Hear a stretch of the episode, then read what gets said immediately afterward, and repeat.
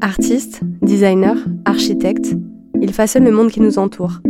Mais de quoi est fait leur monde? Le podcast Merci pour la visite pousse les portes des ateliers de création pour une visite guidée en immersion. À Malakoff, dans son atelier en duplex baigné de lumière, Maud collecte, moule, sculpte et photographie. Et enfin, elle peint.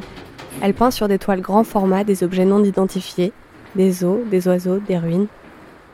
Plonger dans les peintures de Maud, c'est comme réaliser des fouilles archéologiques qu'on ne saurait situer, ni au passé, ni au futur. Bienvenue dans l'atelier de Maud Maris. Bonjour. Alors, j'ai pas du tout de routine en fait. Chaque jour est, complètement différent. Et finalement, euh, je découpe mes journées plutôt en termes d'espace qu'en termes de temps. Je fais la visite.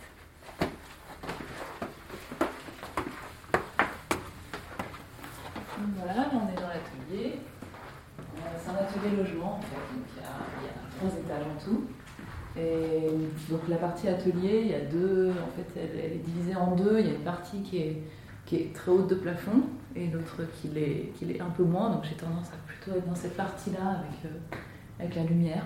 Cette grande vitrée, ouais. Et je pense que c'est pour ça que j'ai choisi aussi le métier d'artiste, c'est pour éviter que, que chaque jour se ressemble. C'est l'étagère où je classe tous les objets que je fabrique. Donc en fait, ils sont classés plus ou moins par famille.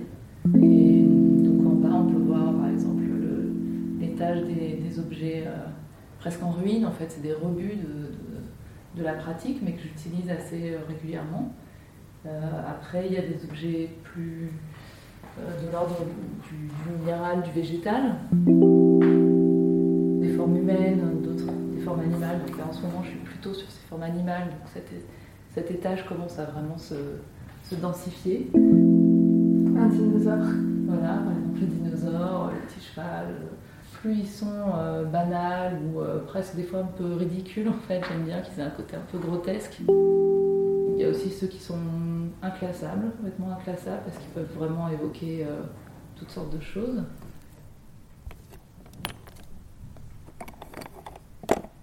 La première étape, euh, ce serait, serait d'abord la, la, recherche documentaire. Et ensuite, il y a la recherche d'objets qui vont, que je vais prélever en fait dans mon environnement pour pouvoir reconstituer euh, les espaces que je veux représenter. C'est quoi une cathédrale Une sorte d'église, une petite église. Euh... En fait, le point ouais. commun, c'est simplement leur échelle. Qui est, qui est de, ils sont tous de, de petite taille. Ce petit poisson là, qui, est, euh, qui est multicolore, qui est à moitié transparent, qui est euh, qui est un peu. Euh, comment on pourrait dire ça? Casque. Euh, voilà, ça c'est un signe que j'ai dû, à qui j'ai dû euh, casser la tête pour, euh, pour, faire le moule, je crois. Voilà, il y a un buisson en plus.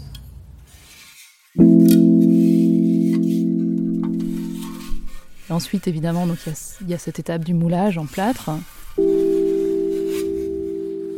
Et donc, suite au moulage, il peut y avoir des manipulations de, couleurs ou de, de, ponçage, de découpe, etc.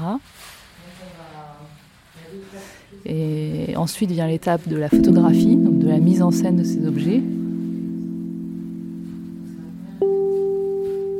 Et puis enfin euh, l'étape de la peinture. Donc c'est un processus qui est, euh, qui est assez long, qui peut paraître rituel, euh, répétitif, peut-être même euh, trop cadrant ou, ou, quelque chose comme ça, mais moi je ne le ressens pas du tout euh, de cette façon, puisque c'est pour moi euh, justement quelque chose qui va ouvrir des portes à chaque étape. Quel est le dernier geste, le dernier geste de la peinture? Alors en fait ça paraît toujours une question euh, assez mystérieuse que, que, beaucoup de gens se posent et finalement j'ai l'impression que pour l'artiste c'est assez évident en fait. C'est le moment où on n'a plus euh, plus envie euh, de, réintervenir sur le tableau ou sur l'œuvre. Donc tout simplement il y a quelque chose qui est qui est là et, et, on n'a plus ce besoin de, de tout le temps venir retoucher parce qu'on est insatisfait.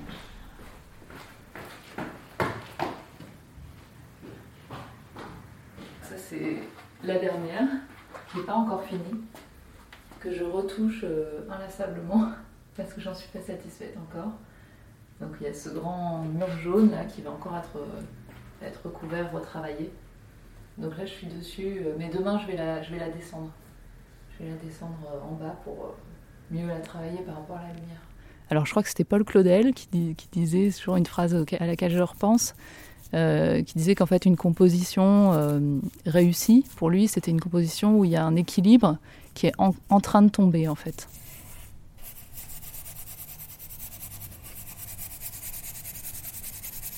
Voilà, donc il y, a un peu ça, euh, quand je, quand je regarde mon tableau, il faut qu'il y ait quelque chose qui est bien, bien assis, mais en même temps qu'il y a un risque que tout s'écroule.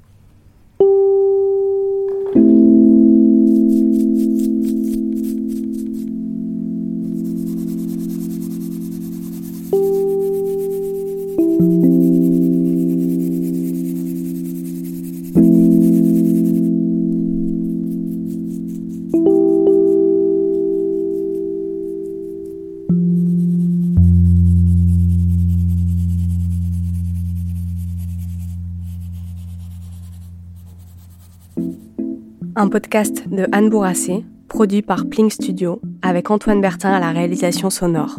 Montage et mixage par Lisa Lamy. Merci d'avoir embarqué avec nous dans ce nouvel épisode. C'est grâce à votre soutien que ce podcast peut exister.